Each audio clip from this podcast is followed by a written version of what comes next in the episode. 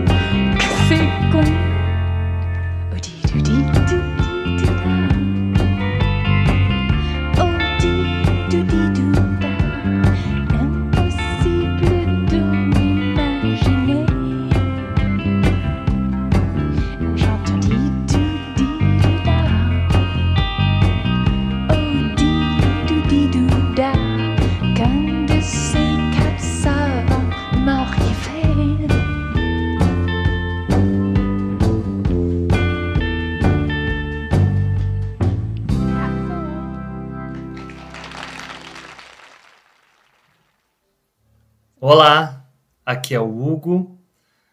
Hoje, dia 16 de julho de 2023, prestamos uma homenagem à atriz e cantora Jane Birkin, que morreu em Paris, aos 76 anos.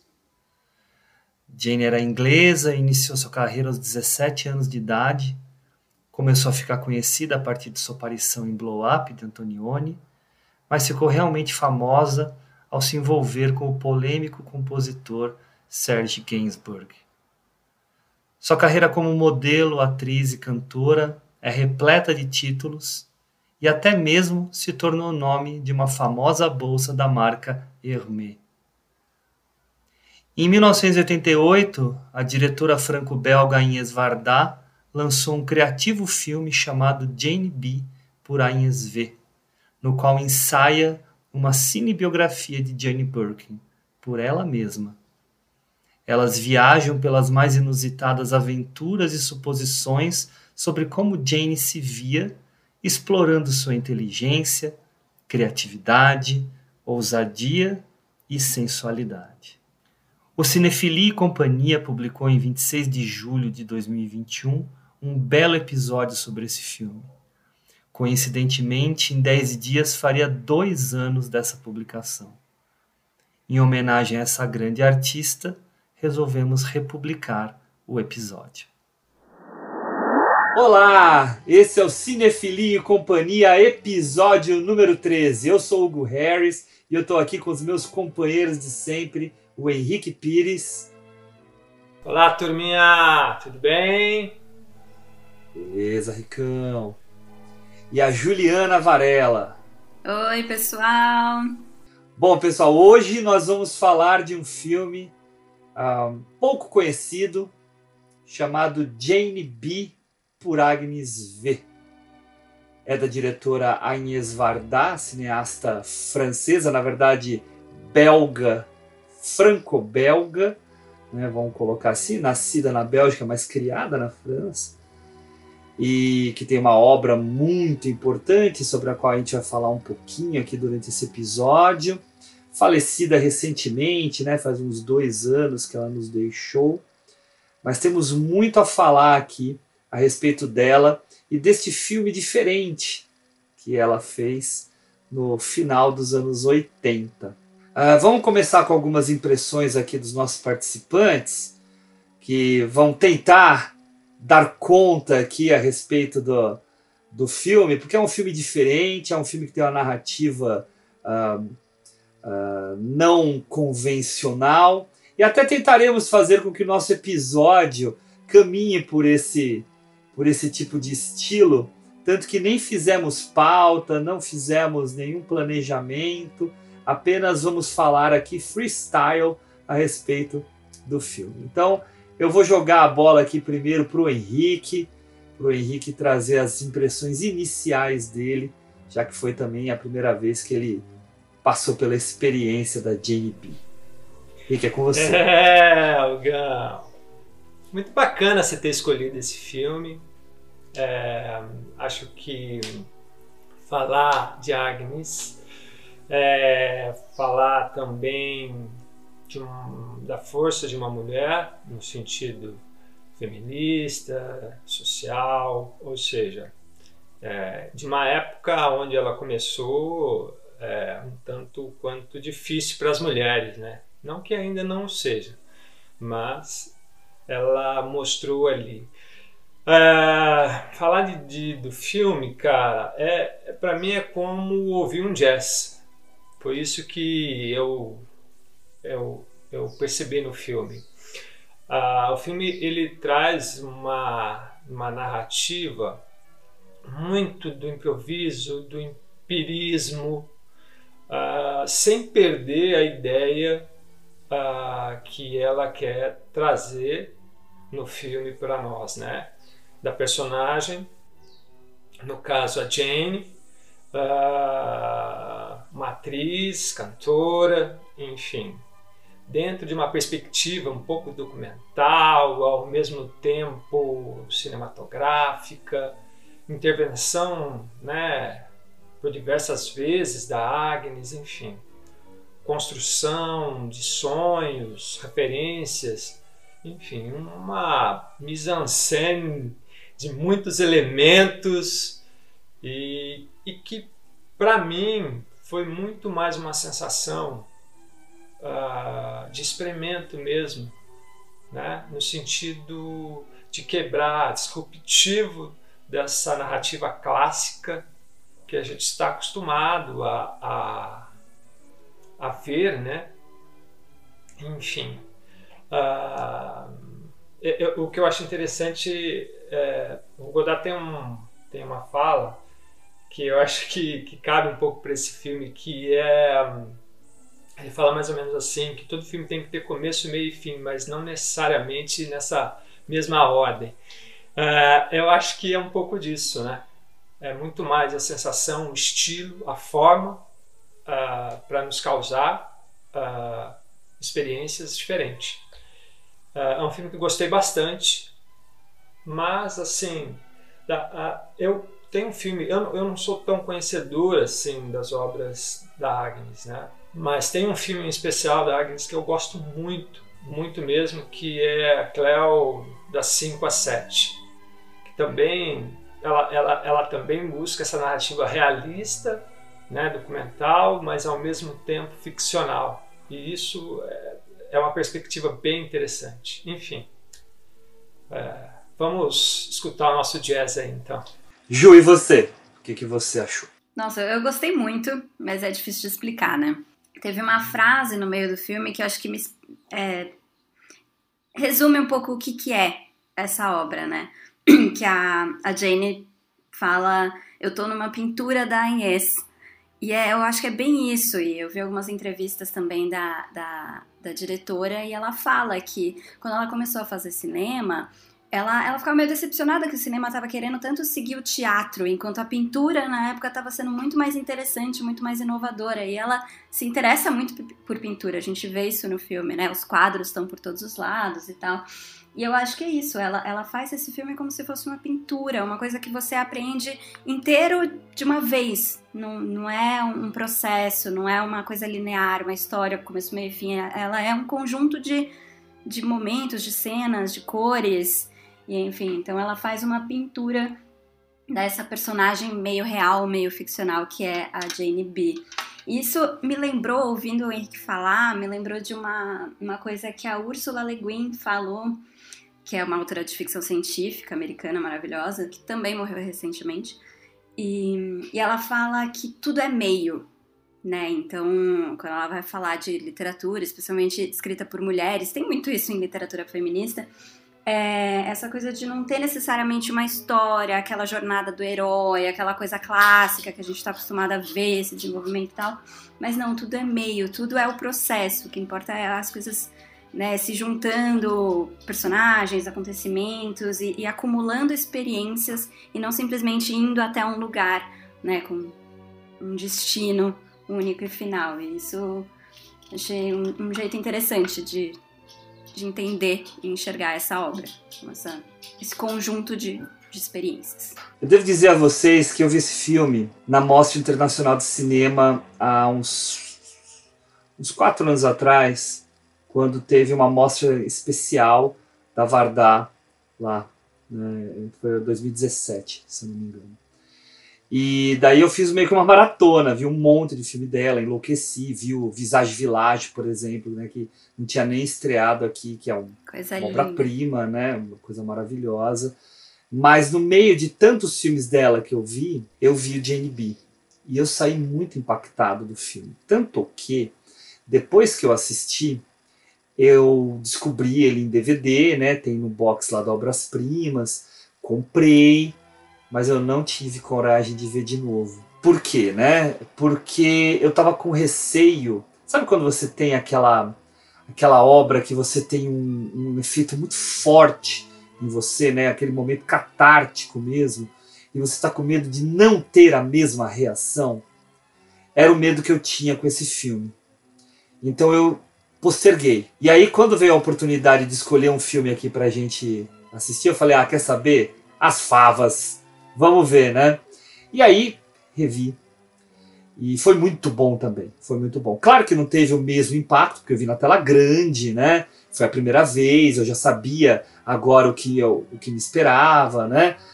Uh, tanto que antes da gente começar a gravação, tava falando com a Ju e falei, né, que a gente está habituado, né, em todos os episódios anteriores nossos, a gente fala da narrativa, da narrativa linear do filme, né, da, da história, a gente fala das cenas, né, e que nesse aqui a gente ia ter que mesmo que se desconstruir. E aí o Henrique veio com a ideia até da gente tentar fazer meio que no, no freestyle aí da, da, da Vardar. E sem dúvida, a gente, pra gente poder falar hoje desse filme, a gente vai ter que, vai ter que meio usar menos o nosso intelecto e mais a nossa emoção para poder dar conta daquilo que um filme como esse traz para gente.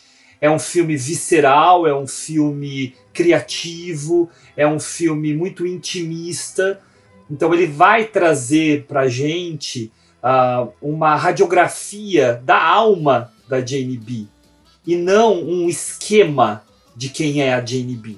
Existe uma modalidade de filme que a gente nem chama de documentário, porque esse filme não é um documentário. Esse filme é um filme ensaio. Ele é um ensaio da Vardá sobre a Jane Birkin. Então, uh, o que é um ensaio? Né? O ensaio é o olhar particular de uma determinada pessoa a respeito de um tema em que ela vai agregar não apenas a informação que ela tem, quanto também a sensibilidade que ela tem a respeito desse próprio tema e aí usar a sua particularidade de manejo da linguagem para fazer com que aquilo fique algo autoral. Então, se, se essa definição não é a definição do que a gente vê no JNB, eu não sei dizer o que, que é filme ensaio. Uh, esse filme é um dos filmes ensaio que a Varda faz. Tem um outro que ela faz também que é maravilhoso, mas que eu não vou falar qual é porque ele estará na minha dica no final desse episódio. Mas ela era uma cineasta que estava preocupada não em fazer filmes apenas. Ela queria expressar a, a, os, as suas ideias, os seus sentimentos, a, a sua relação com o mundo material e com o mundo afetivo. E isso a gente encontra na obra inteira dela. E Jane B é apenas mais um desses, de, desses meios. O Henrique falou do Cléo da 5 a 7. Cléo da 5 a 7 é um filme em que ela já vai mostrar essa sensibilidade para lidar com, a com as personagens femininas, mesmo sendo uma história ficcional clássica, ela consegue tornar aquele aquele universo, aquele universo perfeito aquele universo uh, uh, particular dela, mesmo falando daquela personagem que a gente só vê duas horas da vida dela, né, das 5 às 7. Né? E tem uma cena no Cléo das 5 às 7, não vamos entrar muito nele porque ele não é o nosso tema. Uh, a cena da Cleo cantando, Nossa, bem no centro do filme, é de arrepiar. É uma das Nossa, coisas mais incríveis, né? É uma das coisas mais incríveis que eu já vi no cinema.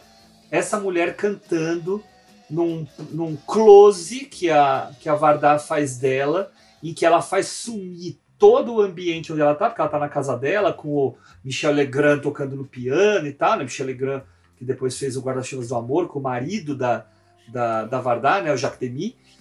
E... Ótimo filme também. Nossa, nossa, outro que a gente pode um dia falar aqui.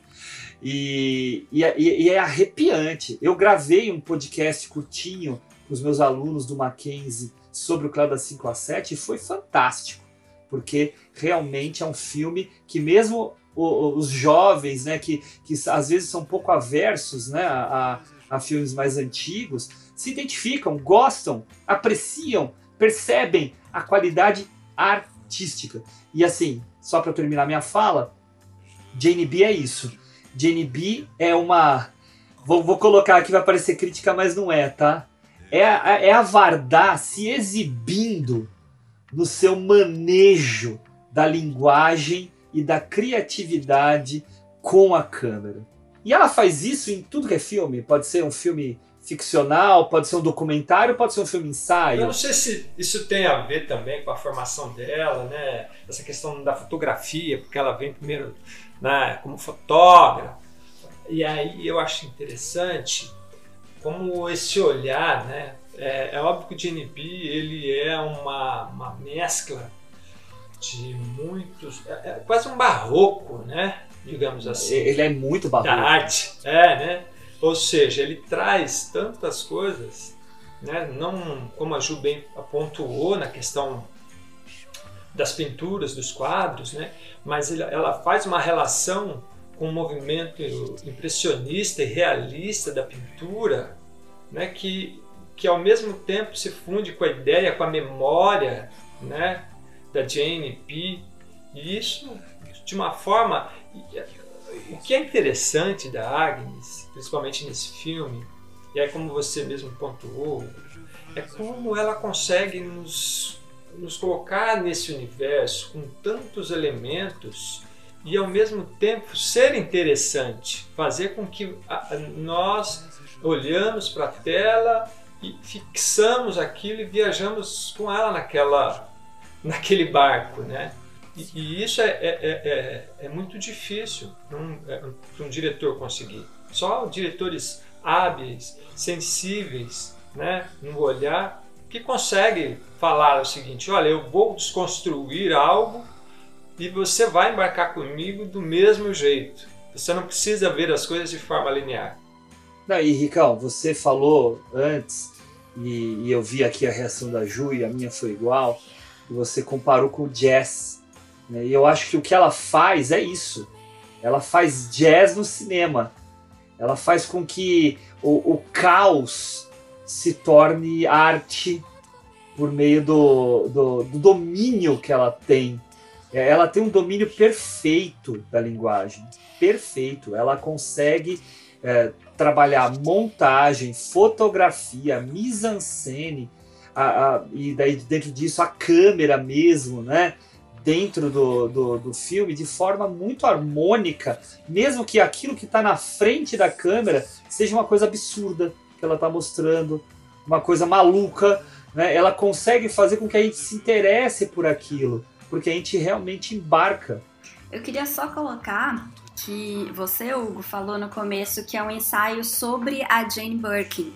Eu discordo um pouco. Eu, eu eu enxergo o filme muito mais como um ensaio sobre o que é uma biografia, vamos desconstruir esse conceito de a história de vida de uma pessoa e, e trazer muito mais sensações e, e, questões menos explicáveis, e o que é uma mulher de 30 e poucos anos, porque não precisaria ser a Jane Birkin. A Jane Birkin ela, ela só representa, eu acho, o, o, que a gente enxerga como uma mulher de 30 anos, especialmente uma, uma celebridade, uma atriz que é uma musa para tanta gente. Ela sempre vai voltar nesse tema da musa né, no filme. E a, a cena de abertura, antes mesmo do título, para mim, ela, ela deixa isso muito claro.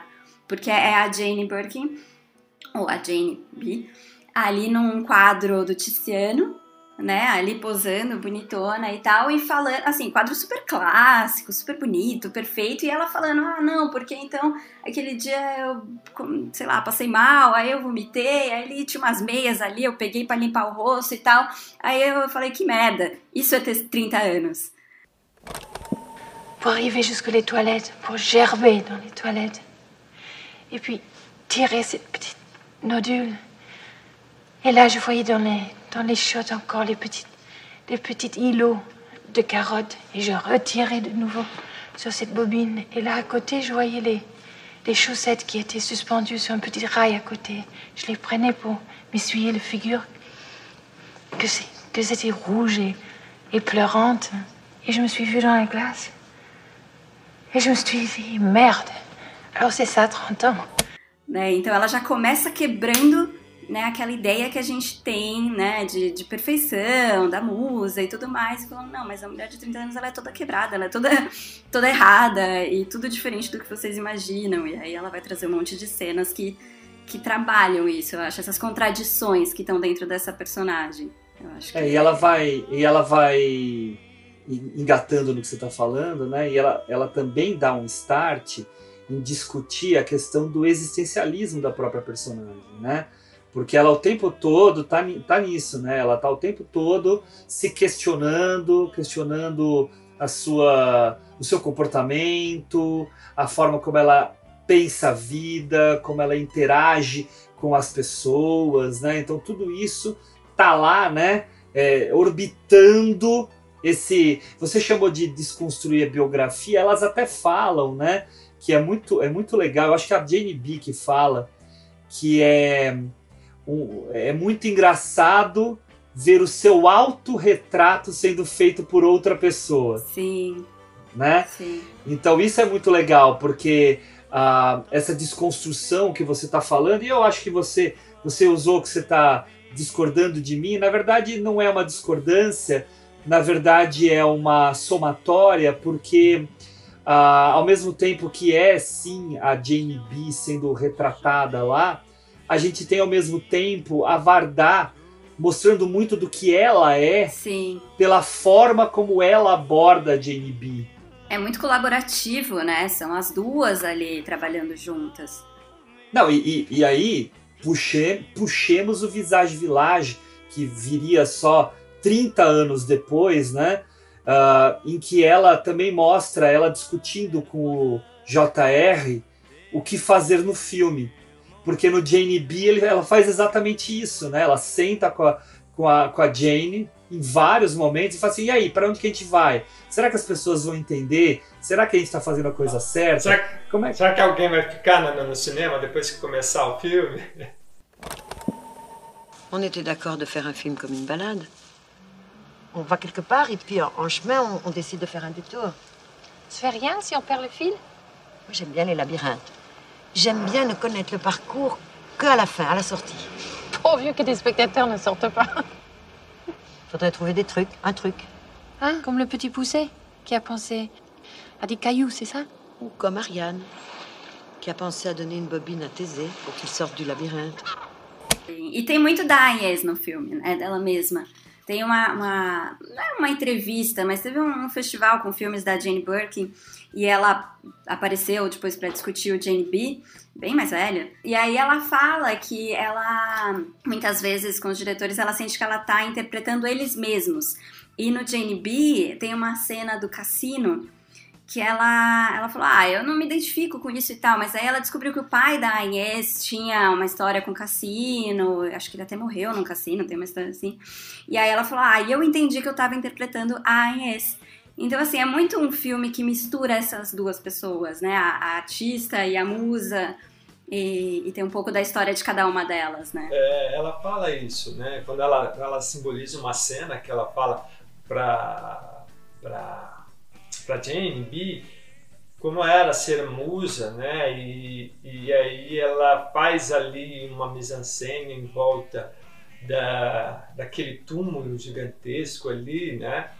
É, e fala que musas não morrem, mas elas morrem de tédio. É. é. Não, eu, eu servi de inspiração para você, mas a minha vida é um tédio. Eu achei genial essa frase. É, e, e por isso que eu digo que é interessante, porque é, é, é e, me fez muito ter uma sensação do jazz. É, por quê?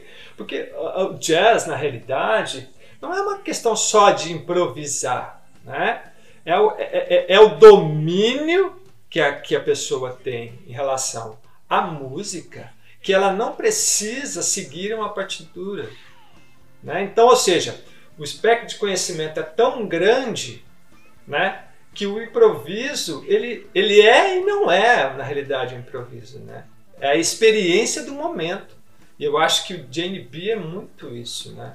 É, quando você comentou, e eu gostei desse comentário que você fez, Ju, do começo do filme, justamente falando dessa relação da desconstrução e tal. E, e, e olha só, a gente está falando muito num aspecto muito conceitual, né? mas é, é, é, é, um, é um filme também que traz questões políticas e sociais. Né? principalmente nos quadros, quando o, o, o, aquela cena em que ela está com o pintor, que ela é o agente do pintor, né? E o cara vai abrindo ali o livro e ele fala: Olha, por que todas as mulheres estão assim, nessa posição, desse jeito? Então você vai vendo que, que, tudo tem uma ligação, né? É, a, a, a, mesmo que seja de uma forma não linear, não, não clássica, mas tudo está ali e aquilo faz um sentido né? na, na, na sua experiência. Né? E, e, eu acho que isso ela consegue muito bem. Né? A, e, a, e, e, eu acho que a ideia da Agnes em, em estar presente na, na história justamente é isso. Para falar, como vocês disseram, desse olhar dela. Foi isso que eu senti também. Né? é como eu vejo, né? É, enfim, não é misturado com o que você é.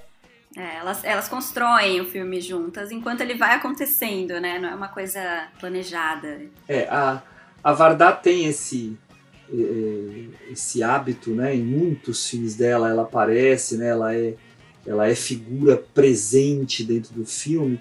E isso sempre traz, até pela, até pela empatia que ela tem, até pela. É, ela, ela é uma pessoa atraente no sentido de ser uma pessoa muito interessante, né? Então a, a gente volta muitos olhos para o comportamento dela. E, e, isso nesse filme se mostra muito eficaz. Mas eu queria voltar numa coisinha que vocês estavam falando sobre não haver muito compromisso, né? sobre uma narrativa. E isso me lembra uma, uma pergunta que eu escutei ontem de uma aluna, né, falando assim: olha, a gente está aqui discutindo narrativa e um aqui teve uma interpretação X, o outro teve interpretação Y, o outro teve interpretação Z. Tem alguma interpretação que é certa? E aí a minha resposta para ela foi exatamente para quem não está vendo a gente, né, nossos ouvintes, tá os dois aqui abanando a cabeça negativamente. E é isso, né? É, não existe uma interpretação correta. Se você teve essa interpretação, é porque de alguma forma na sua sensibilidade, na sua subjetividade, aquilo pegou, né? E eu acho que esse filme é o filme próprio para a gente levantar e falar assim: olha só, o que eu estou vendo aqui na minha frente é arte. Né? É, é arte no sentido mais extremo. Por quê? A cada vez que você assiste, você vai descobrir uma camada nova você vai descobrir uma intenção nova, você vai mudar a tua forma de olhar um determinado ponto do filme. Por quê? Porque ele não tem uma um determinado ponto do filme, ele não tem uma um objetivo explícito dentro da estrutura da história. Ele tá lá simplesmente como um, um ponto de manejo para a gente ver algum alguma Horcrux da, da vida da, da, da Jane B, entendeu? Ai, Então, é, é, é eles são isso, né? Eles são pedaços. Ó, ó a relação, né? Pe pedaços da, da alma, alma, da Jane B que a gente tá captando para tentar formar Adorei. quem é ela, né? É a Horcrux. É, isso me lembra, isso que você começou falando aí, de tipo, ah, será que a obra tem um sentido sozinho e tal? É, eu tava estudando, acho que no semestre passado, no começo do ano passado, uma matéria sobre leitura, leitores. E, e eu acho que é o Antônio Cândido que fala que uma obra não, não é completa sem o leitor. Né? Ela só se completa no momento em que ela é lida. Não adianta nada você escrever uma coisa que nunca vai ser lida por ninguém. Ela só ganha o sentido quando o leitor entra em cena. E acho que Quando atinge é a outra isso. ponta, né? Quando É, atinge a outra ponta. E não tem um jeito certo, porque cada leitor é um leitor. Cada leitor. é, existem mil obras, eu acho que o Terry Eagleton fala isso também. Que você faz. Não, não é ele. Mas alguém falou. Que você pode escrever 500 personagens. é, você escreve uma personagem, mas se tiver 500 leitores, são 500 personagens diferentes.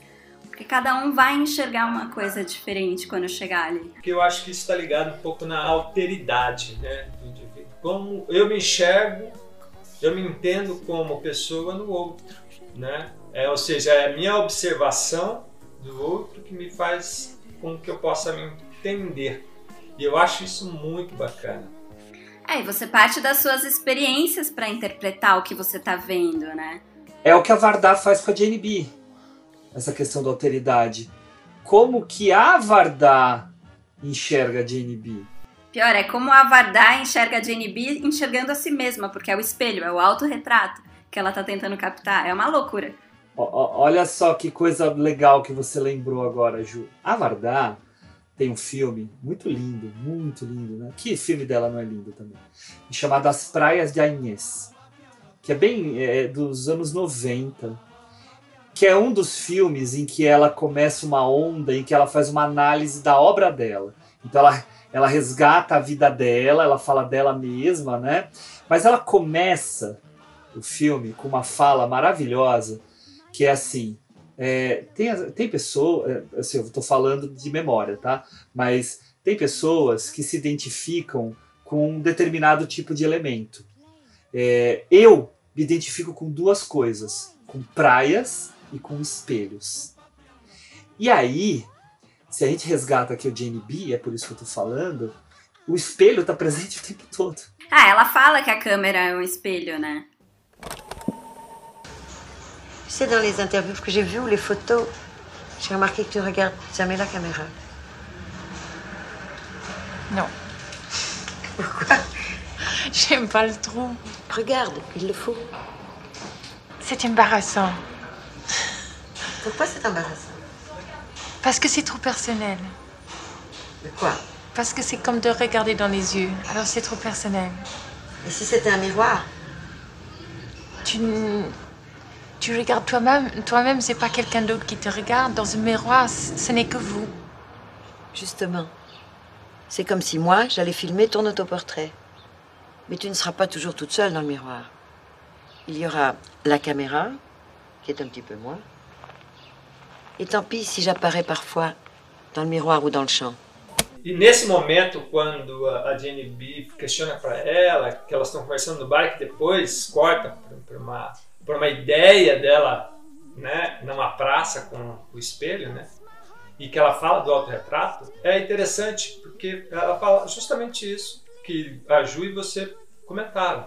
Ela, ela fala que o espelho é o retrato e ela fala, eu também faço parte, né? Não me lembro direito. a Ah, fala, é, mas ela enfim. vira e E a aparece. câmera, ah, é, e ela passa pela orelha e pela câmera, e, e fica as duas. Aí você fala, olha que genialidade, né? Não, demais. Sim, essa cena é Não maravilhosa. É Tão melhores. simples, tão simples e objetivo, e te, fala, e te faz pensar. E aí essa experiência que é é esse empirismo que ela fica pondo né, para nós o tempo inteiro. Então, aí entra uma, uma palavra que a gente não pode deixar de falar aqui, que é metalinguagem.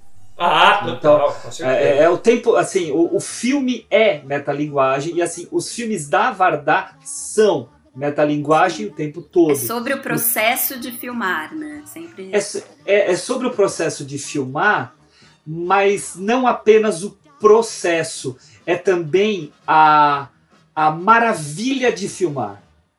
Então tem, tem a questão técnica e presencial e empírica que o Henrique está falando, mas tem também um maravilhamento mesmo de o que você pode alcançar de figuratividade quando você tem a câmera na tua mão e você tem um objeto que você quer é, é, é, reproduzir de uma forma particular dentro da tela. Né? E eu acho que isso fica muito evidente nela, porque é, o discutir o, o, assim entre aspas, né? o discutir o processo da Vardá é, é mostrar o processo dela em fazer algo maravilhoso. E não só, ah, nós. É, porque a gente vê muito filme uh, metalinguístico que está falando assim, ah, olha a dificuldade para filmar, olha eu manejando minha equipe. É, é, muito mais o processo de descobrir a história, de construir uma história com a câmera e construir uma imagem, do que simplesmente, né, que, que lente eu vou usar construir uma imagem. Eu acho que isso isso está muito presente na, na, na, nos filmes dela, né? Por mais que haja improviso, o improviso não é uma coisa jogada, né? Como as pessoas de repente possam pensar que seja. Não. Ela, é, é, é, é como eu disse, é um, é um conhecimento muito amplo, aonde ela se sente solta para fazer. Ou seja, é o cinema estilístico, né? Ela tá ali para escrever algo que seja uma poesia e ao mesmo Isso. tempo né, um, um, um, uma, como pode dizer para você, algo de sensibilidade tão, né, tão requintado, enfim. Sim, acho que você usou a palavra certa, é poesia. Porque não é, não é um romance, aquela coisa narrativa que faz sentido, é poesia porque é uma coisa que você aprende com com a emoção e não com a cabeça. Ela até fala isso, acho que mais pro, pro final do filme, alguma coisa assim, que ela fala que ela quer compartilhar. Não, ela fala que ela prefere o devaneio à psicologia. É isso. Que é, é essa coisa mais de sonho, de emoção, de sentir, não só de pensar, não é só entender o que, que significam as coisas. Não há uma, uma, uma, não é um processo racional lógico, né? Ou seja, a mais B vai dar C, né? Um, não. É muito mais a emoção, a sensação. E é isso que é muito interessante no filme, né? E não é fácil fazer um filme assim, né? Porque tem tudo para dar errado. Tem uma frase que eu, que eu gosto de, de usar em uma determinada aula que eu costumo dar. Então, uma frase citada pelo Assis Brasil no livro dele, né, do Escrever a Ficção, e ele cita o Novalis, que é a frase é a seguinte: em toda poesia, o caos deve transparecer sob o véu sólido da ordem. O que, que ele está querendo dizer aqui, né? Não, é, né que é a, a, é, é a Vardá, né? Que a gente, é, esse improviso dela, esse caos que a gente vê no filme, essa bagunça de impressões, de sketches que ela monta no JNB, por trás de tudo isso existe uma reflexão muito grande dela de como fazer. Como fazer o meu processo? Como realizar? O que, que eu permito, o que, que eu não permito? Vai ser tudo livre? Não vai ser? Como eu interajo? Como eu não interajo? Quando eu apareço? Quando eu não apareço? Né? Tudo isso não aparece do nada. Você, ah, não, agora eu quero mostrar a câmera. Não é assim. Aquilo lá entra. Então tem uma ordem por trás dessa bagunça. E fica claro que tem que um, um, planejamento, porque a própria Jane fala, no momento que ela tá filmando numa das pinturas lá, ela fala: não, tem toda uma direção da Agnes. Ela quer que eu faça isso, depois quer que eu faça aquilo, quer que eu seja a camareira e depois a, a senhora e tal. Então, assim, tem uma ordem no caos ali, tem, tem uma direção clara. E, e é interessante como ela gosta também de provocar a, a, a Jane B. Né? Sim. Por que, que eu digo provocar? Porque é ela, a personagem que você odeia. É, você, você, você fica inver, ela fica invertendo, né, digamos assim, os papéis da, da Jane B o tempo inteiro. Né? É, e, e, é justamente, Hugo, você comentou sobre né, o processo. Eu vejo, eu vejo, eu prefiro não dizer que eu, que eu vejo de forma diferente, mas um, um, um lado mais de complemento, digamos assim. Eu vejo que para Inês a, o processo de fazer ele, ele é a própria obra em si, né? O que que é, por que, que a gente fala, eu digo isso? Porque a, a sensação que eu tenho que a, o ato de você é, tomar ou fazer uma escolha, ele é ele é tão importante quanto o resultado. Porque é ele que vai nos dizer o que o resultado é, é, é na realidade. Não sei se eu me fiz compreender. Então eu acho que o processo, ele, é, para ela, o é, processo, a, é a afetividade envolvida, né? É a afetividade envolvida, é a própria história em si. Né? E aí entra no que você falou, justamente, né? ela não está passando a câmera aqui, ah, vamos pôr a câmera bonitinha aqui. Não. Existe um pensamento, existe não, um conceito. Só, só aquele plano lá do espelho, em que, da, da, é? da É, floresta, planejado. em, que ela, né? em que ela desloca, né?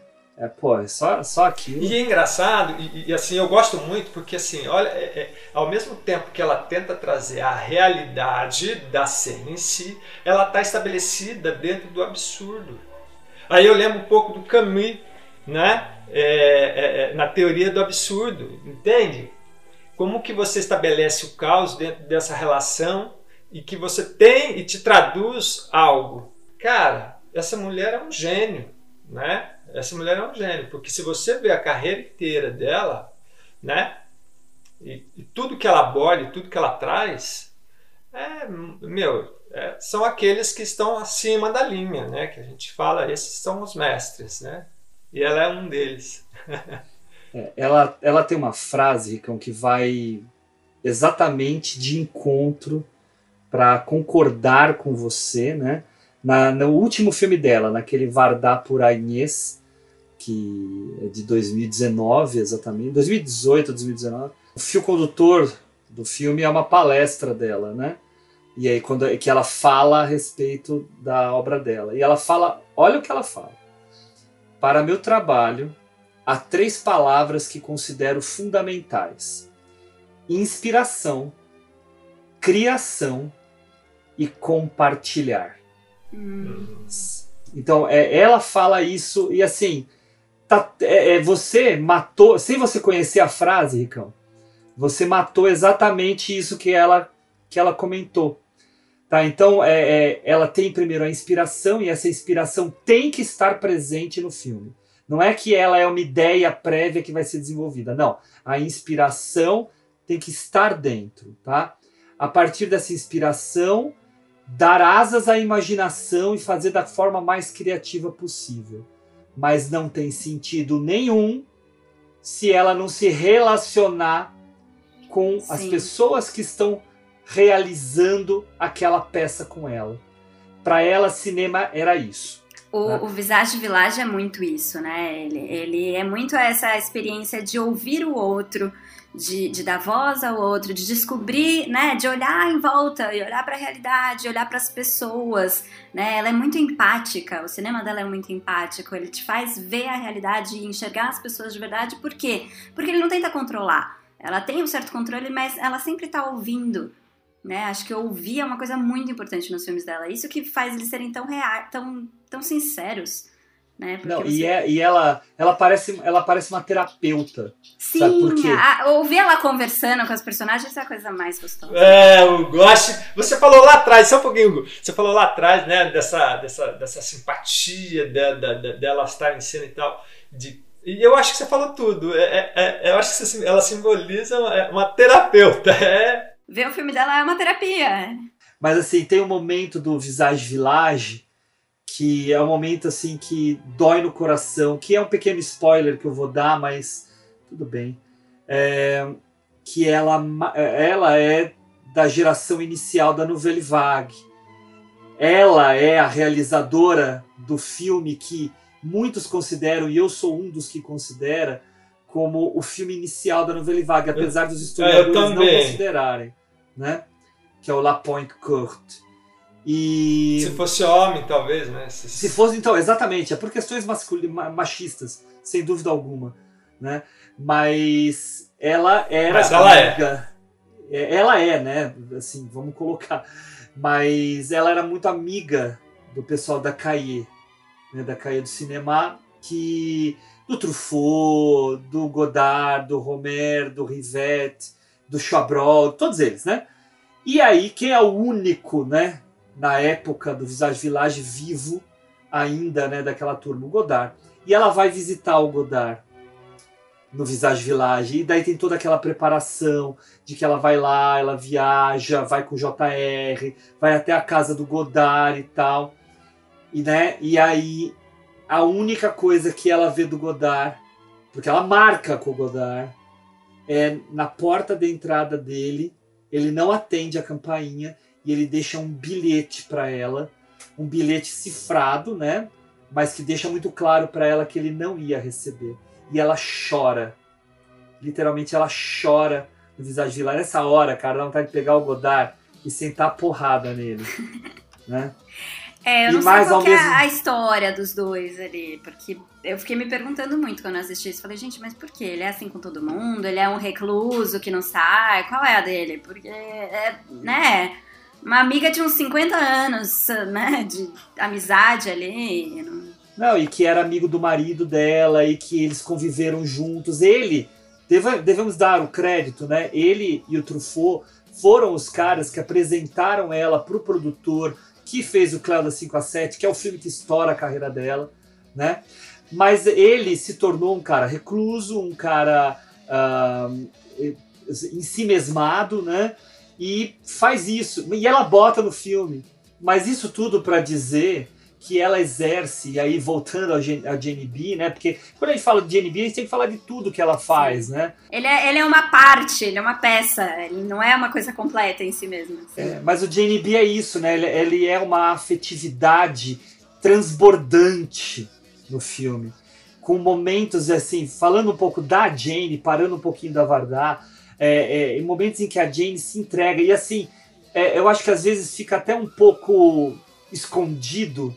A gente fica tão maravilhado pelas coisas que a Vardar faz que talvez a gente não perceba a qualidade da Jane B. Porque é, tem um- o melhor monólogo para mim do, do filme, em que ela faz uma reflexão sobre artificialidade, em que ela vai, ela começa com o céu, né? Ah, é lindo isso, sim. desce pra ela, e aí numa, num plano sequência, não tem corte aquela porra. Ela vai falando um baita de um monólogo super complexo, discutindo os dilemas da representação no cinema e, e- e como isso se mistura. Falando que o céu falso ela- é mais seguro pra ela, porque tá todo mundo, toda a equipe ali. Ex-. É exatamente. É, e que ela discute essa questão da artificialidade como até uma certa proteção a- a- aos dilemas afetivos e, e existenciais dela. É uma coisa tão louca, mas assim, um texto tão complexo que ela fala de uma talagada só. É tão difícil fazer Sim, aquilo. É como se ela estivesse falando aquilo da cabeça dela na hora, né? Mas com certeza Isso, não é. e, não- e assim, não é. Não é. É um negócio muito, muito profundo e que ela traz com uma qualidade gigantesca. Des voyages en carton, des décors, des décors réels, les faux ciels comme ici, ou le vrai ciel en haut. Mais le vrai ciel, il peut être hostile. Il peut m'être hostile. Alors que celle-ci, pas du tout, il était peint pour moi. Il y avait des peintres. Ils ont fait ça pour moi, alors, au contraire, il m'est chaud. Et puis l'envers du décor, c'est des techniciens aussi. Derrière chaque geste que vous avez à faire, ils sont derrière. Ils vous regardent. Ils font attention à vous. Et leur regard, ça vous tient chaud aussi. C'est pas comme dans la rue où tu fais un croche-patte et tu tombes et tout le monde s'en fout. Non, c'est pas pareil. Vous sentez que ils sont là, ils regardent, ils attendent cette larme, le vrai. C'est peut-être l'homme qui pousse le travelling d'ailleurs, qui est la première personne qui est touchée par cette larme, qui est attendue. Ou cette rire, que vous courez pas de texte. Vous sentez cette, cette ambition qui est totale autour de vous et qui veut que ça marche pour vous. Tem um momento que ela que eu, que eu acho interessante que me me bateu, vamos dizer assim, mais forte. É o momento que ela fala que ela que tá só o rosto da Jenny B, né, praticamente no, um plano próximo, tudo escuro em volta, e, e ela comenta sobre a, a, a, a fotografia em si em ser uma fotografia de identidade. Olha a relação, a fotografia de identidade em ser a própria identidade dela ali e aquele rosto sereno, né? De olhar que todo mundo faz quando vai tirar foto para identidade. O quanto, o quanto aquilo me, me, me tocou, né? Então aí você vê a capacidade como ela consegue colocar a gente dentro desse universo. Não, e aí vou, vou, vou complementar você. Rebobina uns dois minutos para trás, ela tá falando daquela mulher que foi encontrada morta no Sena e que fizeram o busto dela, né? Fizeram o, o, o busto dela com o, o, rosto, né? Máscara, né? Depois. É, a máscara, né? Mortuária dela, né?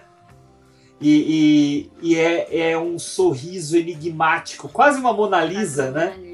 E aí em seguida ela emenda exatamente para essa imagem da Jenny B cercada, né? Tudo uma 3x4. Foi legal você ter falado isso, porque nesse momento a Agnes intervém e fala: Bom, eu pensava o seguinte, será que ela morreu dessa forma, né? Ou na ali o cara que vai lá arrumar o túmulo que pôs. Ai, que então, é, aí entra naquilo que a gente estava falando lá atrás sobre de como é, é, é, é isso, ela está falando disso, de como cada pessoa tem o seu envolvimento com a história. Tem um, outro momento do filme que, que me lembrou pela história da morte e tal, que eu acho muito significativo e que esse, a Jane até falou que foi uma contribuição dela mesma, que é quando ela conta do sonho. Que ela sonhou que ela tinha matado uma mulher e aí, só que o verdadeiro horror não é o fato de que ela tinha matado uma mulher, é o fato de que tinham descoberto o corpo dela e que ela tinha escrito o nome dela em sangue. Então sabiam que ela não era uma pessoa boa. tipo, é isso, né? O problema não é que ela matou alguém ou que ela vai ser presa, é que vão descobrir que ela não é legal, né? Então tem muito essa coisa da imagem que ela precisa sempre passar de uma pessoa perfeita Ju, tal. É, é muito legal você ter falado isso, porque ela termina com um sorriso do tipo, ah, você descobriu meu segredo, falando pra Vardan. Né? E aí ela falou, aí, aí a Vardan fala, é, ela fala assim, poxa, mas não é à toa que a gente está ao lado de uma banca de jornal. E aí a câmera corrige da, dali do café para a banca e ele vai mostrar as fotos né, de, de revista dela, a imagem dela, né? Não, é muito legal que o tempo inteiro a Jane B ela se mostra com uma relação ambígua com essa, com essa fama e com a imagem, porque ela fala que ela gosta muito de se sentir bonita, de saber que as pessoas acham ela, né, bonita, talentosa, gostam dela, ela quer ser amada pelo público, mas ao mesmo tempo ela é tímida, ela não quer olhar para a câmera, ela não quer se expor, ela quer ser vista como aquela pessoa no meio da rua, normal, descabelada, desarrumada. Então assim, essa ambiguidade é maravilhosa, porque é muito real né? Você não coloca uma pessoa na caixinha. É um momento que exemplifica aquela questão da Vardá terapeuta. Porque é exatamente quando ela está escutando a Jane falar que, ah, que eu, não, eu, eu gostaria de andar na rua e as pessoas não me reconhecerem e tal. Daí ela, a Vardá vira para ela e dá aquela de terapeuta nela mesmo. Fala assim, é, mas você reparou que você é uma contradição ambulante? Porque você você quer todo o glamour da vida de fama, estar nas revistas e mas tal. Mas quer ser uma plebeia. É, mas quer ser uma plebeia, exatamente. Né? Isso, é, isso é muito legal, porque mostra né, esse, esse envolvimento também atento da Vardá a esse, vamos, vamos objetificar, né? A esse objeto dela que é a JDB. Ce que je voudrais vraiment, c'est de faire toute une film, toute une longue métrage, moi comme je suis, avec mes jeans, mes vieilles pulls, mes cheveux n'importe comment, en pyjama, pieds nus dans mon jardin. Enfin, pour une fois qu'on me demande pas de mettre des chapeaux, des perruques, des jolies choses. J'aimerais tellement qu'on me filme comme si j'étais transparente, anonyme, comme si j'étais n'importe qui. Tu es la reine du paradoxe, toi, hein Tu veux bien le statut de vedette et tout ce qui va avec, les sous, les couvertures de magazines, la pub, la gloire, tout ça. Puis en même temps, tu voudrais qu'on te filme comme les gens de la rue Qui t'aiment beaucoup d'ailleurs, qui te reconnaissent et qui t'aiment peut-être pour ça. Au fond, tu es original et en même temps, tu voudrais avoir une apparence anonyme. Ton rêve, c'est d'être l'inconnu célèbre. Ela é uma musa para os diretores, maridos, tudo, e para o público. Poetas, fotógrafos. E, e para ela, e para a própria É. Yes. Ah, e você mencionou o marido. Como é incrível a cena dele, dela com o Serge Gainsbourg. Dá uma O que raiva. me chama. É, então, mas o que me chama mais a atenção na hora dessa cena não é nem ela cantando, é a reação dele, escutando ela cantar. Cê- cê- é, é, assim, é, é tão afetado, é tão afetado que você até fala assim, meu Deus, o que, que esse homem tem na cabeça, né? Tipo, ela tá lá curtindo, tentando se divertir. E ele, não, faz de novo. Ah, É, é, é, é- é- ao mesmo tempo que é bonito, é estranho, né? ah, é tempo que é irritante. É irritante, né? irritante.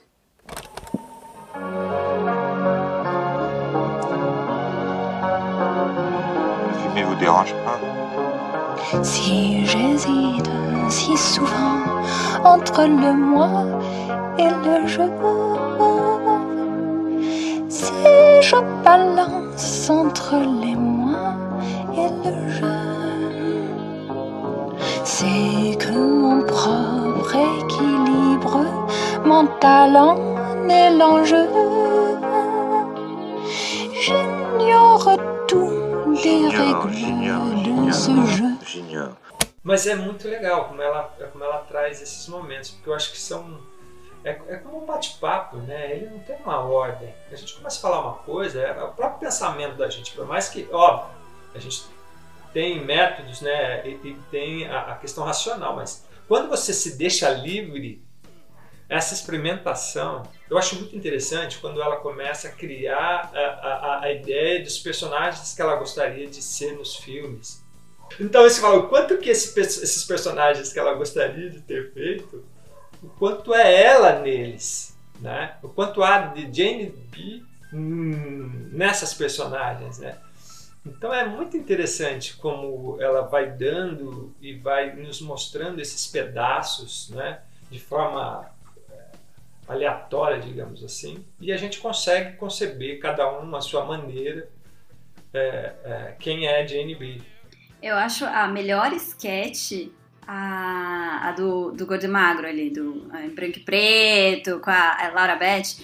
E, e aquela cena, pra mim, acho que o mais impactante é quando ela pega os quadros, né? Ela fala: Ah, nossa, você tem, expõe seus quadros aqui na padaria e são os quadros virados ao contrário, né? Eles estão de costas pra, pra parede. E aí ela pega o quadro e tá em branco.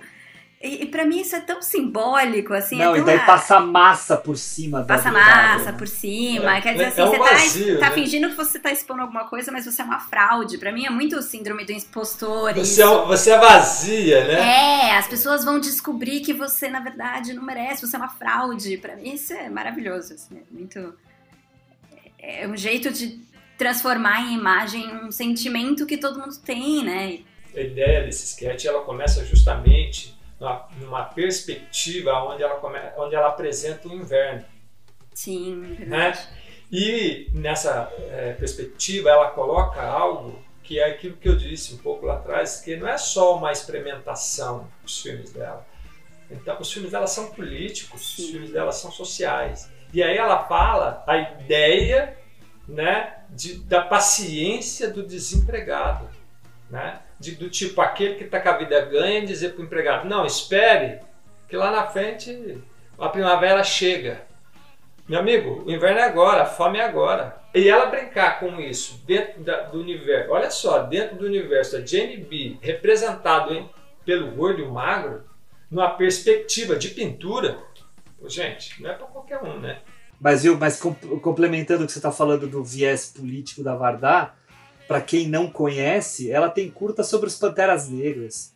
Pois é, eu queria Cuba. ver esse. Eu- depois que eu descobri que ela tem, eu falei, nossa, deve ser muito bom. Tem bastante coisa dela no, no MUBI. O MUBI tem lá no, no arquivo deles, tem. Mas eu queria levantar uma questão aqui que eu acho que dá, dá, dá pano para manga, é, começando com uma frase, tá? Essa frase eu peguei de uma matéria do New York Times de 2015, porque o Jane B só foi lançado lá em 2015, na cópia restaurada, não chegou. Os americanos não tiveram acesso ao filme de formas legais até esse período. E aí um crítico do, do New York Times fala assim, ó, enquanto a palavra feminismo nunca é dita no filme, Jane B por Agnes V é um trabalho feminista exemplar, no qual duas artistas mulheres, autocentradas, mas nem tanto autoconscientes, criam o belo por meio da troca de impressões. É, eu li essa, essa crítica, realmente. Você leu? E, e, assim, eu acho muito bonito porque, uh, já começando pelo título, Jane B por Agnes V, ela cria a individualidade das personagens, né? Colocando o nome, o prenome, né? O nome próprio delas, né? que em francês eles falam prenome, né? O, o, prenome delas, uh, ao invés do sobrenome, que identifica mais uma coletividade, né? Uh, elas são elas como mulheres, como indivíduos, né? Que que tem uma uma uma forma de pensar, uma forma de agir, uma forma de se relacionar, uma forma de olhar para si próprias, né? E eu acho que o filme ele é isso, né? E aí a gente pode entrar nessa, nessa temática no sentido de, de pensar que em muitos momentos do filme é a questão da mulher, porque uh, até não pensando apenas nesse filme, mas em vários filmes dela, a nudez eu gosto muito da forma como a, como a nudez é trabalhada nos filmes da Vardar. Não apenas nesse, né, tem aquela cena lá no começo do filme, né? Que a é, câmera. Isso, que ela percorre o corpo da, da Jane B até chegar no mamilo dela, né? E depois pé, ela vai né? falar dos seios que são uma espécie de trauma para ela, enfim. Isso, exatamente. Lá na frente ela fala disso, né? E é muito, é muito legal essa, essa fala dela. Mas isso ela já faz em, em, em outros filmes. No Cleo ela faz isso, naquele uh, uma, uma canta, outra não, ela faz isso também. Né? Em outros filmes ela vai trabalhar essa nudez, que é uma nudez, na minha visão, é, que tem uma certa eroticidade, sem ser pornográfica, trazendo mais a beleza do corpo feminino é, e principalmente, eu acho que é uma coisa que ela fala na, no Cleo mesmo, a liberdade da mulher em querer mostrar seu corpo. Sim. O, filme inteiro eu acho que ele, ele trabalha essa questão de a mulher poder se achar sabe? Ela poder ser vaidosa, ela poder ser orgulhosa, ela poder achar que ela é o máximo, porque você sempre tem uma ideia de que a pessoa tem que ser, especialmente a mulher, ela tem que ser muito é, comedida, recatada do lar, né? Aquela coisa. Então, assim, ah, ela, não, ela tem que ser linda o tempo inteiro, tem toda essa pressão, especialmente se ela é uma artista, mas ela não pode saber que ela é linda. Tem que ser uma beleza misteriosa, como a da Gioconda sabe? Não pode ser aquela beleza que, pô, eu sei, eu quero essa atenção toda, sabe? E aí que vem essa contradição dela falar, ah, não, eu gosto quando as pessoas acham que eu sou bonita, eu gosto. Aparece ela numa revista com uma meia calça, toda sensual e tal, assim que falou que ela teve a filha, acho que a Charlotte, sei lá. Então tem toda hora essa coisa de assume, né? Você pode abraçar a sua sensualidade, né? Enquanto mulher, você pode abraçar a sua beleza. Isso não precisa ser uma coisa é, que te transforma numa pessoa ruim ou uma coisa demoníaca. Sei lá, é, é, é uma contradição da sociedade. Isso de, de, exigir algo da mulher que ela não pode assumir.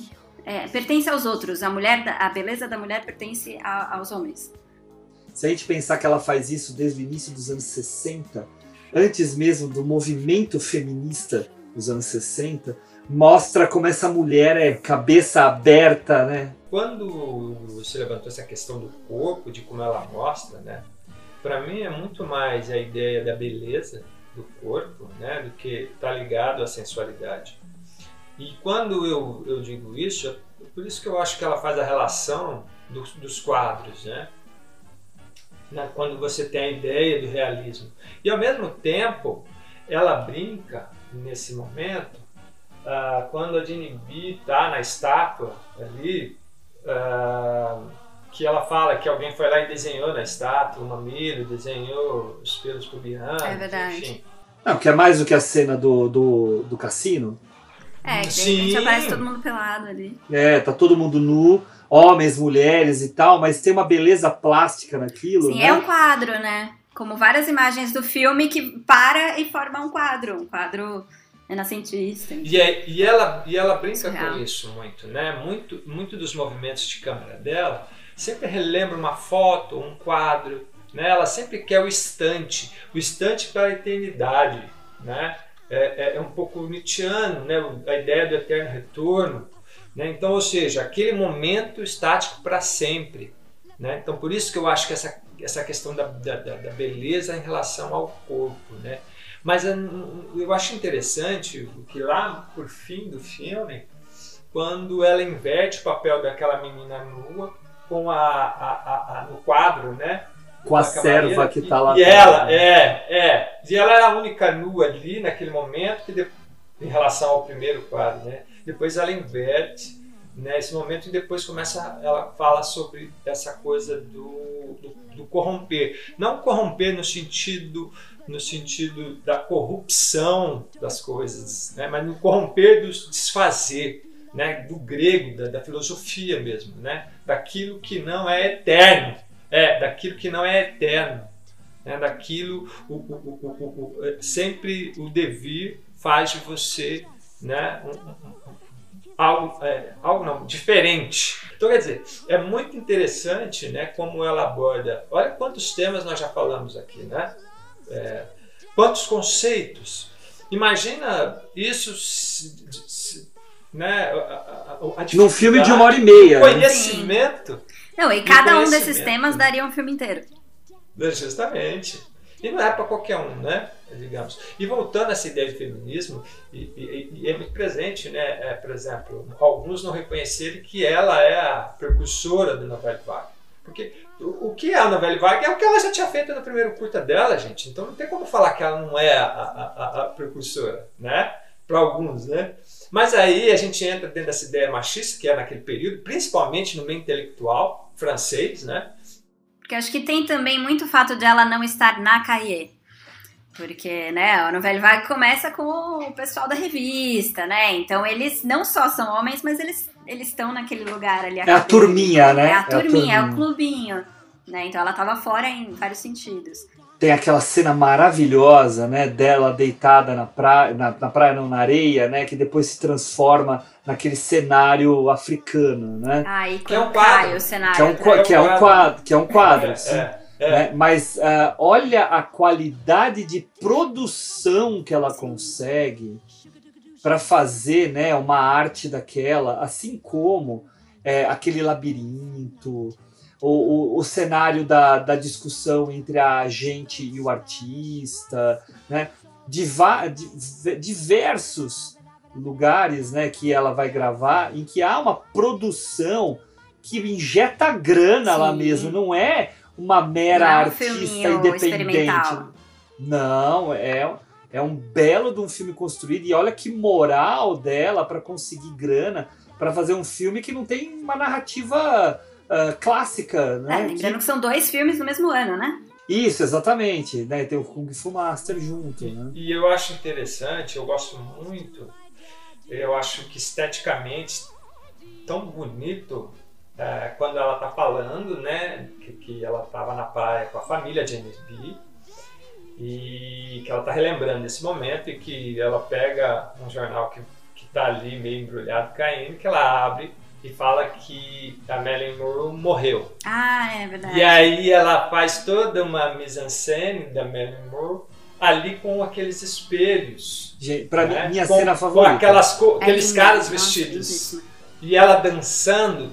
Aí você fala, nossa, esteticamente me deu uma, uma, uma, uma sensação de beleza, né? De, de poesia. É, um pouco antes dessa cena, ela fala que ela não é sensual, porque é uma hora que, ela- que eles estão naquele deserto, e aí, aí o cara fala pra ela, ah, não, dança aí, faz uma dança do ventre, e aí ela dança toda desengonçada, e aí eu acho que passa pra essa cena que é, é uma dança mais sensual e tal, e ela fala da referência da Marilyn Monroe como justamente o, o exemplo de mulher que você deveria ser, né, bonita, sensual, misteriosa, né, e aí ela entra naquela contradição, né, de o, o ideal dela é a Marilyn Monroe, que é a mulher mais sensual do momento, só que na realidade ela quer ser aquela mulher na rua, toda descabelada, toda bagunçada, e ela não é sensual e tal. Eu acho essa cena maravilhosa. E, o- e o que eu gosto nessa cena é, além da multiplicidade de espelhos, né, que transforma ela em várias, é aquele negócio de terem os caras atrás. É, os caras atrás coloridos, de azul. Coloridos. Ah, é, que Muito vai lindo. aparecendo um depois do outro, de ver. Não, e aquilo dá uma impressão visual pra gente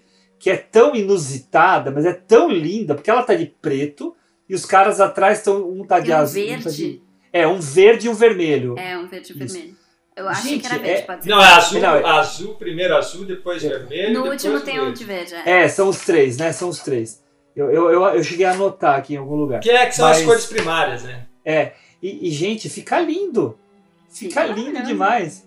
E às vezes parece que o objetivo é esse, né? É ser bonita a cena, né? É Passar essa impressão É estética. isso que eu mesmo. falo. Ela trabalha, ela trabalha conceito, ela trabalha emoção, ela trabalha estética, É, enfim. realmente é completo. É, Então, é, é uma riqueza de detalhes né, em cada esquete. Porque você vê até mesmo a do Gordo e o Magro, tem toda aquela preocupação de trabalhar com a farinha, né? Dentro Uhum. do, sim. Nossa, do- que termina ah, termina com elas completamente cobertas, né? É, é muito bonito esteticamente, Sim. né? E, e- e serviu, né, para algumas intenções estéticas que ela tem é, e, conceituais que, enfim, difíceis de Aquela coisa de provocar sensações mais do que é isso que eu falo. ideias. É, né? ela gosta, é, ela gosta disso também, né? É o Ao mesmo devaneio. tempo que tá o conceito, mas também te provocar nessas sensações. Pessoal, eu acho que a gente já chegou num determinado ponto aqui que a gente já pode ir finalizando o nosso episódio, mas eu queria terminar fazendo algumas considerações a respeito do filme, considerações finais para o nosso ouvinte, porque a gente quer muito que todo mundo veja o, o Jane B. Então, para dar esse fecho, eu vou passar para a Juliana, para ver o que, que a Juliana tem a dizer aqui, para dar aquela, aquela fechada final. Eu, eu vou ter duas considerações, desculpem. Mas, não, primeiro eu queria só falar de uma cena que eu acho que também, é, como várias cenas, ela, ela é muito exemplar do que, que significa esse filme, ou pra mim o que, que significou, né? Porque pra cada um uma coisa. Que é a cena da bolsa. Que a Agnes pede pra Jane virar a bolsa dela e tirar tudo que tem dentro e que sai, né? Tudo dali de dentro. E pra mim isso é muito simbólico, porque primeiro que a Jane Birkin, ela, ela virou o nome de uma bolsa riquíssima, carésima, que você tem fila pra conseguir e tal. E eu li até que ela nem usou a bolsa no final, ela não gostava. Mas. E tem essa coisa que é muito de mulher. E, e é, muito, é muito típica da mulher, que é, é o que tem dentro da sua bolsa, que tem a sua vida inteira dentro da sua bolsa, né? E aí ela vira e tá tirando as tripas dela dali de dentro. Então, pra mim, o filme ele faz isso. Ele pega aquela aquela coisa bonita, né? Aquela, aquele, enfim, aquela, aquele Ela objeto. tá ali na, na, naque- ela tá nesse momento, ela tá na, Ela na- tá na- praça. Na frente da Torre Eiffel. É, na praça de É, ela tá na frente da Torre né? Eiffel. Então ela pega justamente isso, é a, a imagem linda, né? Aquela coisa, cartão postal, né? E a bolsa e tudo mais. Só que ela pega a realidade que tá ali dentro e vai tirar todas as Horcruxes dali. né? Então, pra mim, essa cena é muito, é muito boa. E eu acho legal, Ju, você ter falado isso, que a gente. da bolsa, porque no fim ela fala a bolsinha também, que ela tinha uma segunda bolsa pequenininha. Nossa, Que é ela verdade, joga. ela vira duas bolsas ali, né? É, ela vê a primeira, fala, depois fala, a bolsinha pequena também, a guarda isso? ela Sim, joga. Sim, é aquela coisa infinita que não tem, né? E não faz sentido, é caótico. Mas um- uma segunda consideração, e essa é mais realmente uma consideração final, de tipo, como assistir esse filme, é assim, a gente falou muito bem do filme, a gente amou o filme, mas assim, eu sei que ele é difícil. Então talvez a pessoa que tá ouvindo vai assistir e vai, né, não vai entender nada, fala, nossa, o que, que é isso? Então a minha recomendação é assista com calma, assista com tempo. Eu assisti pausando a cada cinco minutos para anotar alguma coisa. E assim, é um filme que não perde com isso, né? Você pode assistir pausando, assistir um pouquinho agora, um pouquinho depois, ou parar pra pensar. Não é um filme que você vai ver com pressa, tipo, ai, não, tenho duas horas pra ver, vou ver agora, e numa primeira tacada você vai. Né, apreender o filme inteiro, não vai. Você, né, é um filme para ser visto com calma, para ser visto aos poucos, para ser visto com cuidado e com, com atenção, enfim, com paciência. Mas é vale a pena. Isso aí. E você, Ricão? Cara, que filme, que filme bacana, ô, que filme 10. Eu, eu, eu vou dizer um pouquinho sobre o que eu falei no começo, né? Ah, conforme eu fui assistindo ao filme, uh, eu, eu pude ter vários momentos, vários sentimentos, né? E, e, isso me fez muito lembrar o jazz, principalmente jazz progressivo, né? Na sua ideia de passar para você várias sensações, né? Ao mesmo, ao mesmo tempo que você possa ter algo, né? Contemplativo, prazeroso, em outros momentos de estranhamento, né? Em outros mais de emoção, de alegria, enfim. Eu acho que a Inês, ela é uma exímia diretora naquilo que se refere as sensações que, que ela quer causar em você. Né? E eu acho que nesse filme de Jimmy P, ela consegue muito bem isso. E faz com que a gente vá embarcando. A Ju tem muita razão ao dizer que, que é um filme difícil. E super pedimos que assistam ao filme, porque vale a pena. Né? Sinta o filme, deixe o filme né? uh, entrar em você. Né? Não pense de forma esquemática, né? racional, objetiva. E deixe as sensações fazer de você experiências na qual você talvez não tivesse ou não tenha não assistindo o filme. Enfim, eu recomendo, acho um filme top e se puder, assiste Cléo também, que eu vou falar. Cléo da 5 a 7 é maravilhoso. Quando eu fui ver o filme, eu ia assistir o filme essa semana para poder discutir com vocês. Quando terminou o filme, eu botei a mão na cabeça e falei assim: Meu Deus, que doideira que eu fiz, que eu fui sugerir esse filme. A gente não vai conseguir falar nada dele, porque eu não entendi porra nenhuma. Você lembra a minha é, reação quando eu terminei de ver o filme? Mandei mensagem pra vocês na hora falando que filme doido. Amei. Exatamente. Só que olha, ficamos aqui, eu tive que, eu tive que pedir pra gente parar de falar. Porque realmente, se você para para começar a discutir com outras pessoas, é, é um filme que te traz coisas, né? E a obra da Varda é isso. A obra da Varda, eu já vi tantos filmes dela, né? Jacodenante, é, é, Visage Village, Os Catadores e Eu, Cléudia 5 a 7, La Pointe Courte, ela canta, uma, uma canta, outra não, e tantos outros, e a minha dica daqui a pouco também vou falar sobre ele, né? Uh, e, e, e é um cinema que faz você se aproximar do que é a arte cinematográfica, né? Enfim, é, é, é, Jane B é um filme difícil, é um filme complexo, mas é um filme lindo. Você não vê só para falar, eu vi a história. Não sei se o pessoal reparou, mas a gente não leu sinopse, a gente não falou de trailer, porque esse filme ele é uma experiência fílmica. Ele não é simplesmente uma historinha para ser assistida. Quer ver historinha? Não é esse filme para você ver. Justamente. Né? Você tem que ver esse filme como você vai num museu ver um quadro como você para para escutar uma música que te traz boas sensações. É isso esse filme. Tá? Então eu termino aqui a nossa fala para dar entrada nas nossas dicas dizendo: veja pelo prazer estético, veja portanto que vai te aguçar e veja para conhecer a obra de uma mulher incrível que teve 60 anos, 60 e poucos anos de carreira produzindo muito e que muita gente nem conhece, nem sabe quem é. Tá bom? Mas, né, que, só um detalhezinho de uma mulher também que teve um cuidado, né, em relação ao cinema do marido, de Sim. preservar, né, o cinema, enfim. Não, muitos documentários dela falam dele. Falam dele, falam até da infância dele.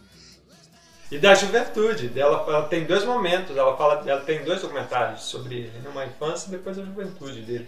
Enfim, a juventude não, desculpa, a, a, a, a período cinematográfico dele, né? É, não, mas é, é, ela fala dele em muitos filmes, mesmo assim, tem filme que é focado só. Acho que no próprio Visage Village ela menciona também. Isso, então, e ela tem momentos em filmes em que ela menciona ele. Mas é muito legal você ter mencionado isso, porque a gente está muito acostumado né, ao, ao homem eclipsar a produção da mulher. E é muito difícil alguém virar e falar assim: ah, a, a Vardak é esposa do Não. Jacques Demy. Não. O Jacques Demy é o marido da Varda. É. Mas é porque ela é um monstro, né? Não, e detalhe: Jacques Demy não era um. Não é Não Não é qualquer. qualquer um. Não. eh, Ganhou Cannes. eh, fez filmes incríveis, Lola. E os Guarda-Chuvas do Amor, né? Que, Amor, que é, é- o que ganhou Cannes, é- que é uma É obra-prima. lindíssimo. Esse filme é maravilhoso. Mas a Varda fez muito mais. Ah, a Varda Varda. fez muito mais. Fez muito mais. Isso, É. esse, esse, esse episódio fez com que eu, eu repensasse, vou rever mais, vou rever mais Varda. Abre o MUBI, começa pelo que tem no MUBI, se você tiver acesso a No ele. Telecine tem também algumas coisas dela. Eles têm até uma pastinha só de coisas dela. Ah, então. É, é por lá que tem que começar e depois caçar, né? Eu, por exemplo, eu tenho eu tenho o box da, dela aqui, que é uma raridade, na verdade, porque esgotou da obra-prima, da obras-primas. Na verdade, eram dois box. Um dos box sumiu, o outro uma hora aparece, outra hora não aparece, né? DVD aqui no Brasil é, tá uma dificuldade muito grande, né? A, a Versátil anunciou há um tempo atrás que vai lançar o Visage Village, mas eh, já faz uns dois meses e eles se calaram, não falaram mais a respeito. Então estou esperando, porque o Visage Village é um filme. Ele é perfeito. É, Esse é, esse é um filme perfeito também. Né? É demais, é demais. E ela Mas, recebeu o Oscar também, né? O Ela- 2000 ela- e- 2018, 2018, ela concorreu ao Oscar de melhor documentário, perdeu para o Ícaro, perdeu para o Ícaro e, e no mesmo ano ela ganhou o prêmio pela carreira. E daí no ano seguinte ela faleceu, lançando o Varda por Agnes no Festival de Berlim. Uma vida perfeita. É, Não, cara, produzindo até essa o final. Essa mulher é maravilhosa, assim, é, é uma coisa. é- é- não é exagero, entendeu? Quem tá escutando a Não. gente não é exagero. Não É é? que assim, vá, vá conhecê-la, vá conhecê-la para entender É, é fora do por que, comum. que falamos tanto. Ela é fora do É. comum. É isso que eu digo, ela tá, ela tá acima da linha, né? Ela, ela, Tá, ela tá, tá. na linha dos mestres, né? Aí O pessoal fala, ah, ah, tudo bem, também são maravilhosas, né? Sofia Coppola e Chloe Zhao, né? Do Ah. momento. Mas, gente, é, t- tem muito arroz com feijão para comer ainda. É. Pra chegar lá. Tem que produzir, vamos Muito, produzir. muito. Tem que produzir.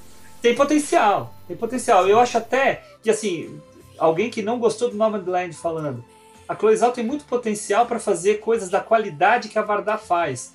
Porque ela tem um olhar sensível muito bacana. Mas ainda É tem muita coisa é, para é dar. outra- Ela tem 30 e poucos anos, né? 39 anos, né? Então tem isso. Nova. Tem muita coisa Tem pela frente, né? Só que com 39 anos a Varda já tinha feito Cleber Citação. né? Certo? Bom, mas vamos lá, vamos para as nossas dicas? Vamos pras dicas. Vamos lá.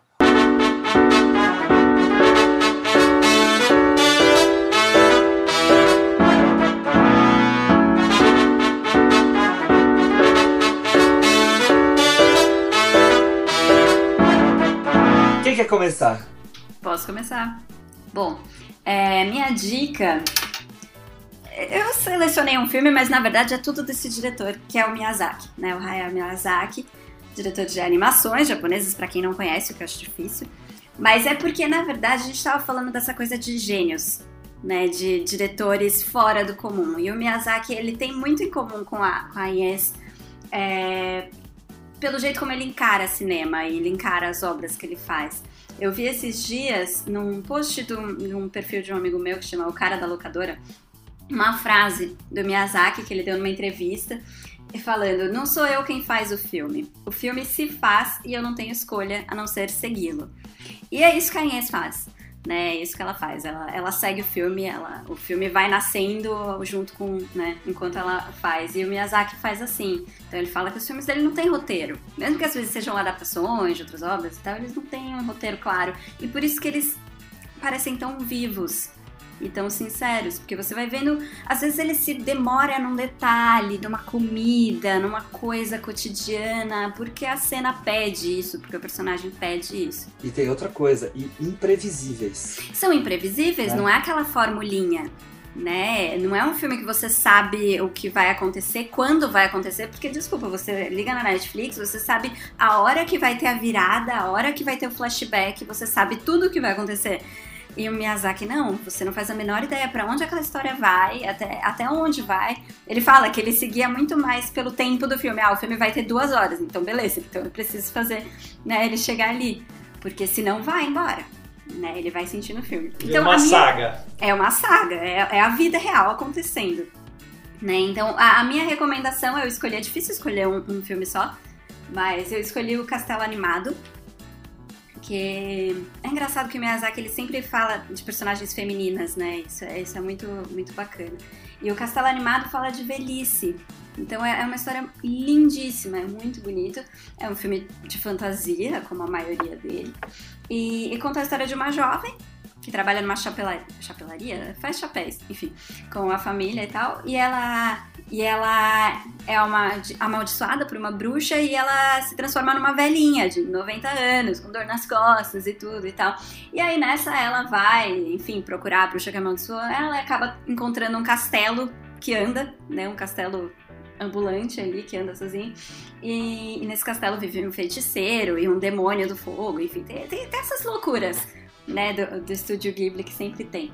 E mas é isso, mas o filme trabalha muito mais essa coisa da velhice. Apesar de ela querer, né, uma solução, alguém que ajude ela, ela tá lidando com a realidade do que é ser uma velhinha de 90 anos e tal. Então, enfim, é uma recomendação de, de talvez quem ainda não viu esse, assista, porque é assim, tem toda a fantasia, tem toda a beleza, mas tem também esse lado humano e pessoal do que, que é né, envelhecer e tudo mais. Enfim, coisa maravilhosa.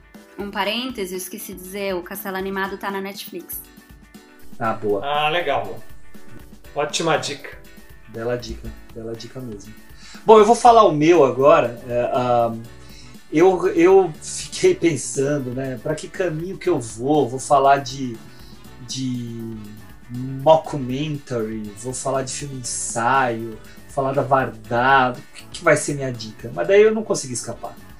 É, eu tenho que indicar um outro filme da Vardar que é tão maravilhoso quanto Jane B, uh, que está disponível no MUBI.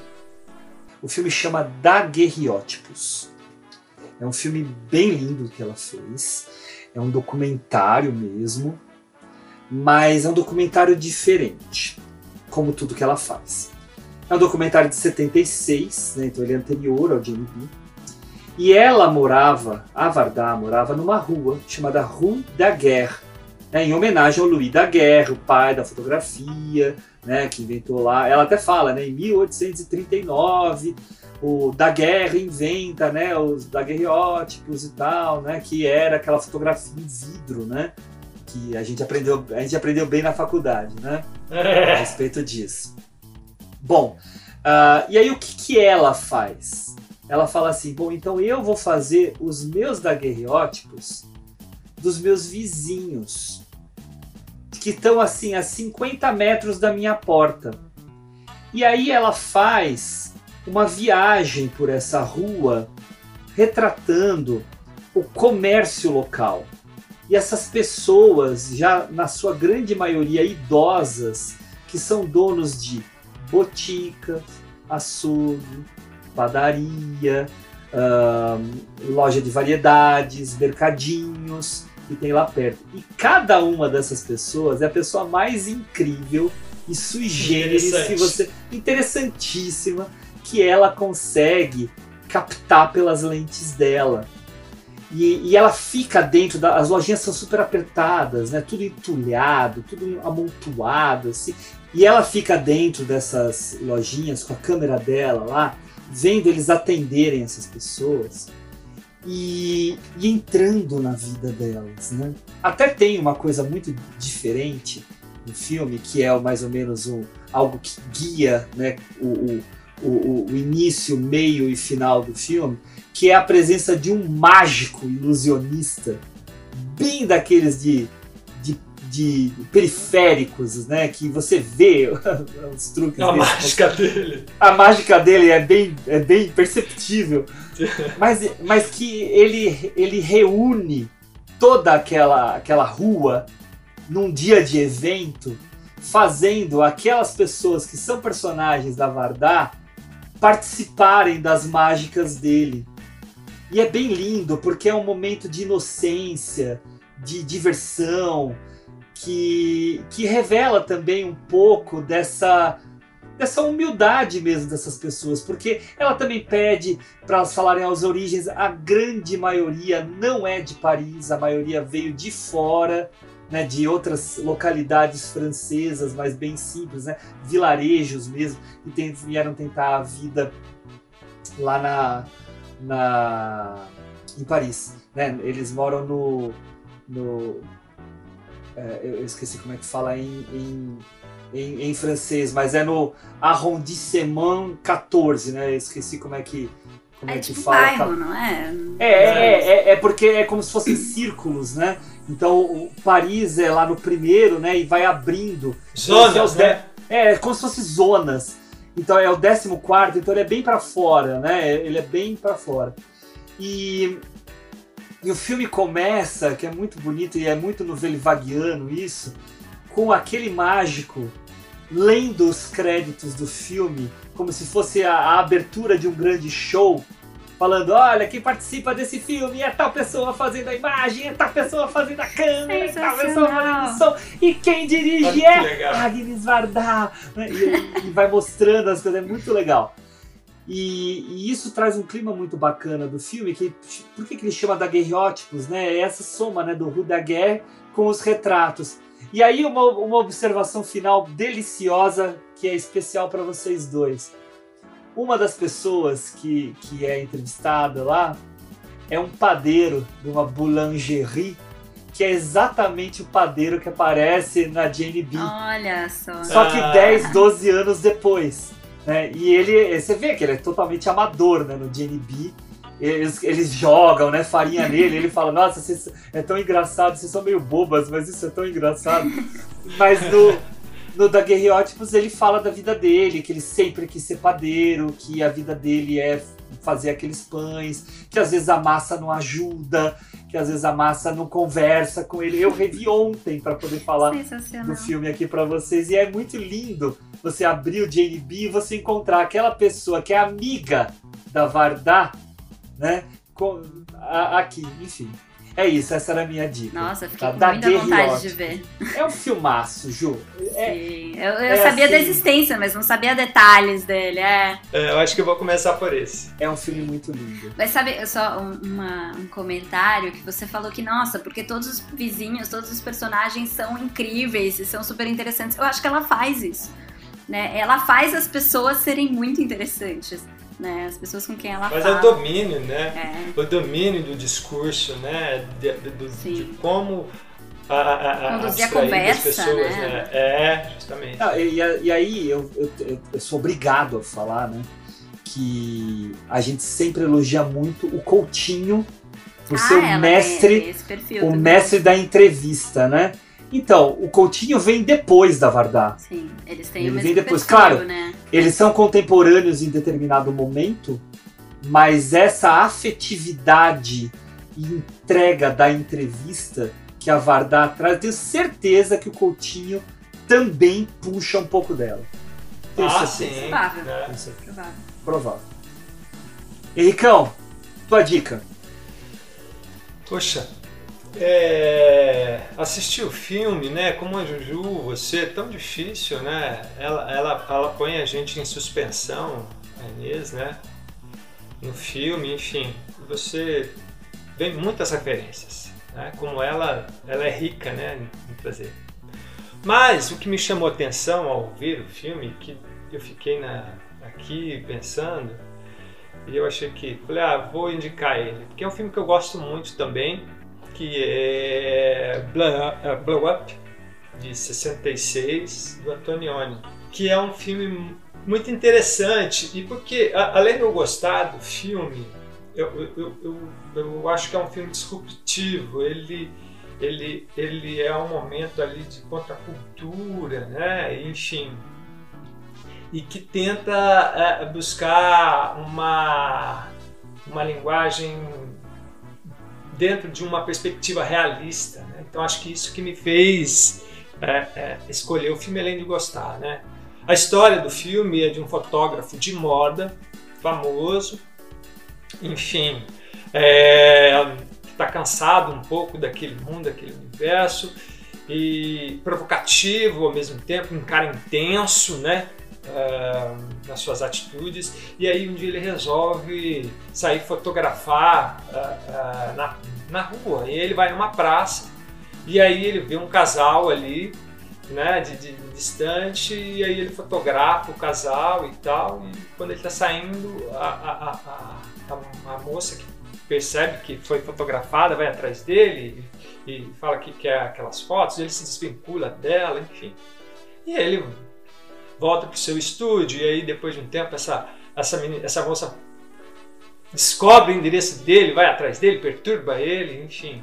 E ele não quer dar o, o filme para ela, o negativo, mas ele pega e dá um outro negativo dizendo que era aquele. E aí ele resolve revelar aquela, a, a, aquela foto. E ali é a iminência de um possível crime. E aí começa a história. Que ele teria Enfim, registrado o crime na fotografia. É, justamente. E é um filme muito interessante porque a, personagem o tempo inteiro ela é ela, ela tá tentando é, se desvincular, né? É como se ela tentasse romper, né? Tudo aquele universo que ela está vivendo.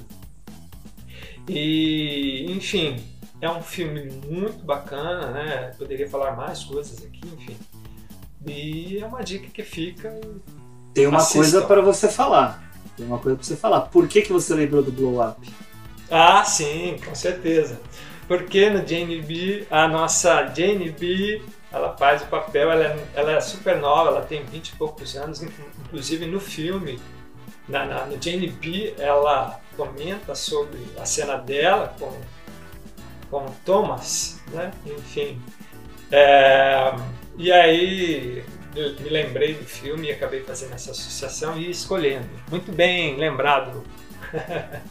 Não, e, e, esse filme tem aquela cena maravilhosa do final. Daquele, ah, sim! Daquele, daquela partida de tênis, de tênis sem bolinha. Os palhaços. Os é. palhaços sem, sem, a bolinha. É uma coisa hum. muito doida. Não, e, e, é justamente, né? E, eu acho que tem a ver com o filme, porque, porque é, é, essa cena ela, ela representa aquilo que é da contracultura mesmo naquele momento, né? Do povo, do senso comum e a tentativa né, da personagem sair desse universo. Enfim, Cara, é muito genial. bacana. Esse filme é, é muito, muito legal. boa essa cena. É muito é legal. Muito boa essa cena mesmo. Bem lembrado, Hugo. Isso aí. Beleza, gente. Eu acho que acabamos por aqui o nosso episódio.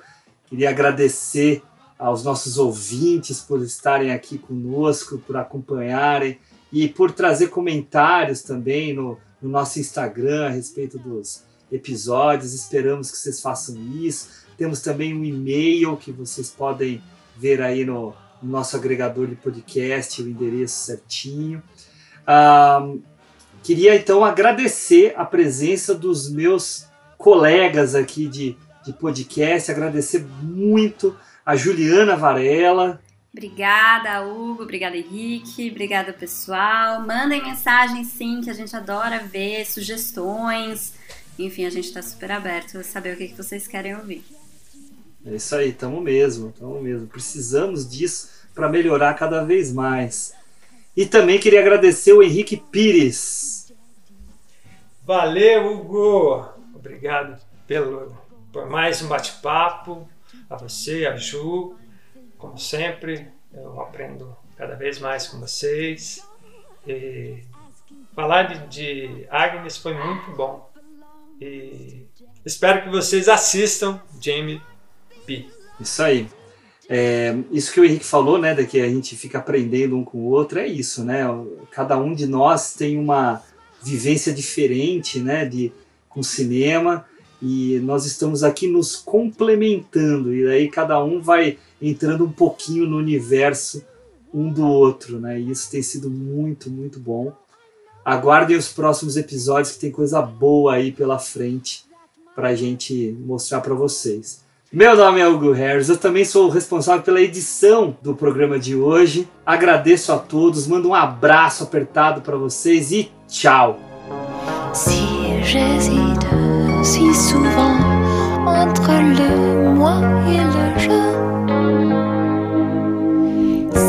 je. Balance entre les moi et le je.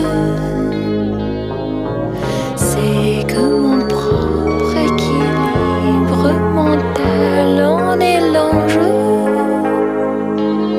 J'ignore tout des règles de ce jeu cruel et tendre à la fois entre le moi et le je. On perd de